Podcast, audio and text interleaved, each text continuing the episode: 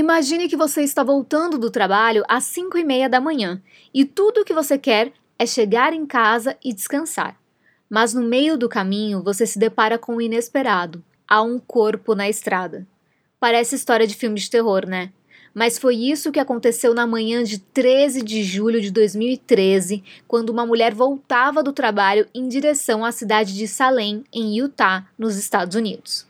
Olá, meu nome é Dai Bugatti, sou atriz e jornalista e esse é o meu podcast, Dark Tapes. Se liga nessa história sinistra que eu vou te contar.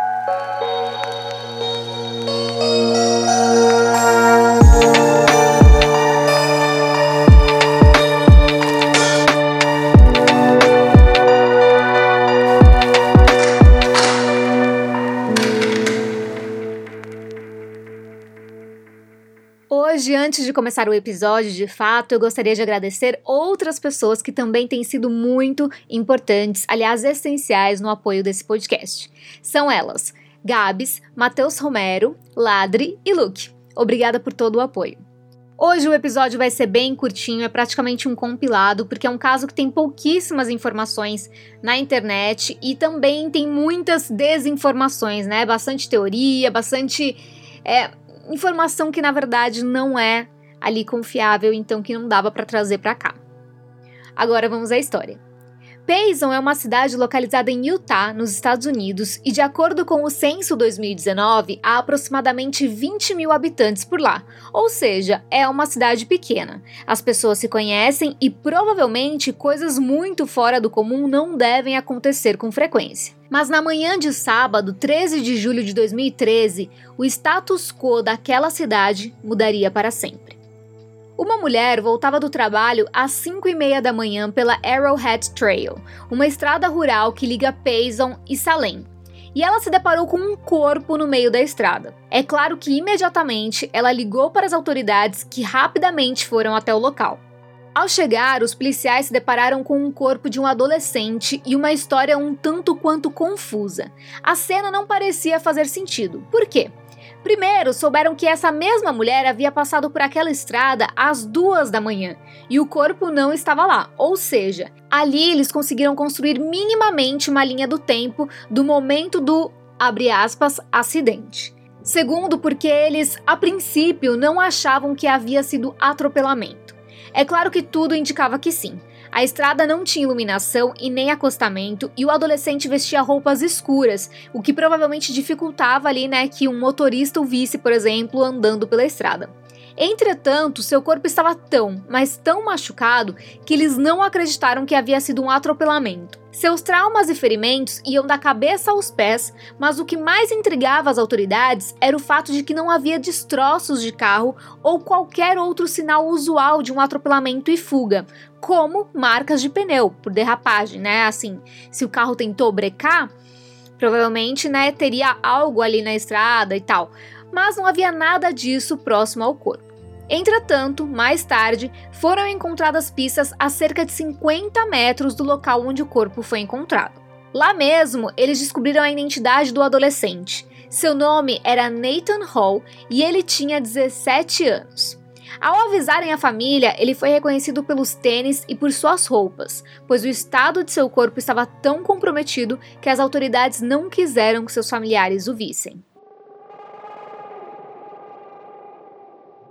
Agora, as autoridades precisavam entender o que tinha de fato acontecido e quais tinham sido os últimos passos de Nathan até o momento em que ele morreu. O corpo foi para autópsia e os materiais encontrados com sangue na estrada foram enviados para análise. Enquanto isso, os investigadores levantavam hipóteses do que havia acontecido. Será que ele tinha sido jogado de um carro em movimento? Ou ele mesmo tinha pulado de lá?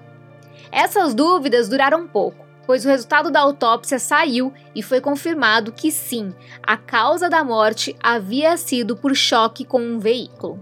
Agora, eles precisavam descobrir qual veículo tinha passado por aquela estrada naquela madrugada. Para isso, os investigadores coletaram imagens de câmeras da região próximas ao local e viram que dois carros passaram por lá naquela madrugada. Um deles passou um pouco antes da mulher que avistou o corpo e avisou as autoridades o que impossibilita que aquele carro, um, não tenha visto o corpo ou, dois, ter sido responsável pelo atropelamento. As imagens estavam ruins, então era preciso tentar identificar o tipo de veículo, placa e entender se a morte tinha sido proposital ou um acidente. Somente a essa altura que a polícia descobriu sobre o paradeiro de Nathan antes de sua morte. Ele tinha ido a duas festas. Assim, os investigadores tentaram pegar depoimentos das pessoas que estavam lá, é claro. Mas, pasmem, das cinco ou seis pessoas que estavam com ele, somente uma não se recusou a falar. As famílias, inclusive dessas que se recusaram a falar, logo se defenderam e contrataram advogados, ou seja, né, se blindaram ali para não ter que dar nenhum tipo de depoimento e se comprometer com a polícia. A única pessoa que falou relatou que naquela noite de sexta-feira, 12 de julho de 2013, Nate, como ele era conhecido por seus amigos e familiares, saiu de casa para encontrar alguns amigos. E aí ele e esses outros amigos também beberam em duas festas diferentes.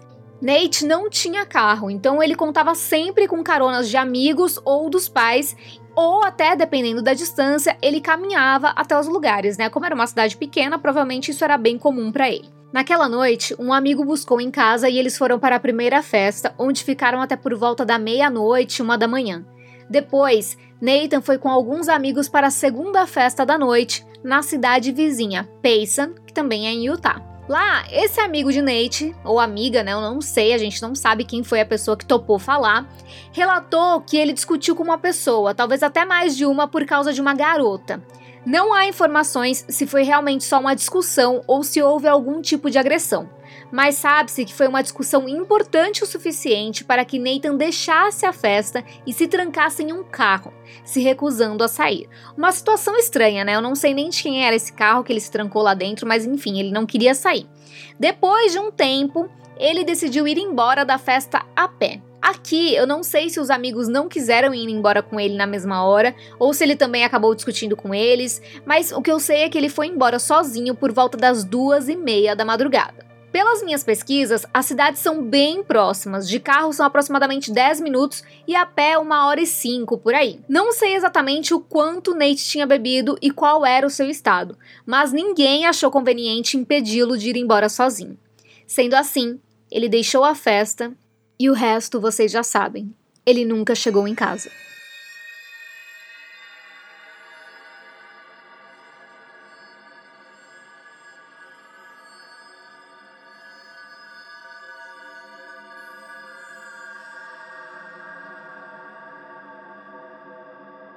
Eu sei, vocês devem estar tão incomodados quanto eu com o fato dos outros amigos não quererem dar depoimento à polícia, certo? Pois é.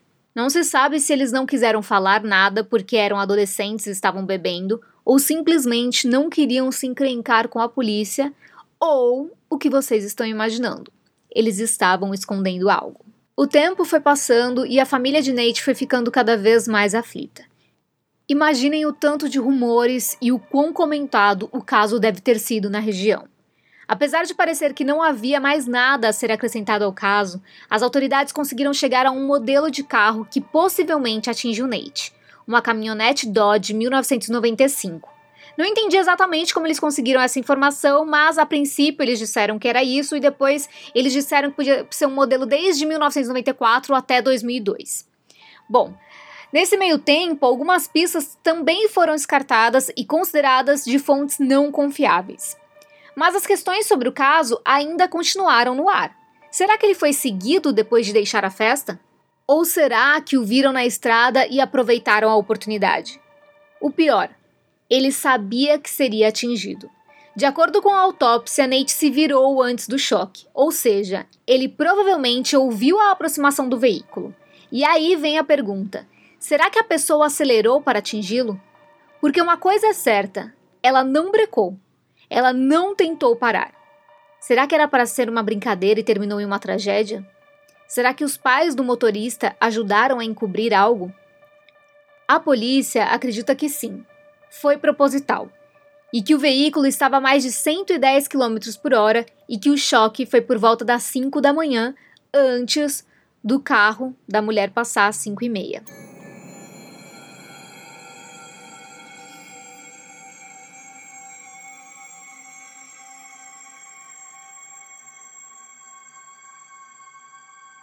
Esse é um caso bastante complicado e delicado, com pouquíssimas informações na internet, que até hoje não foi desvendado e que levanta milhares de dúvidas e apenas uma certeza: alguém sabe o que aconteceu.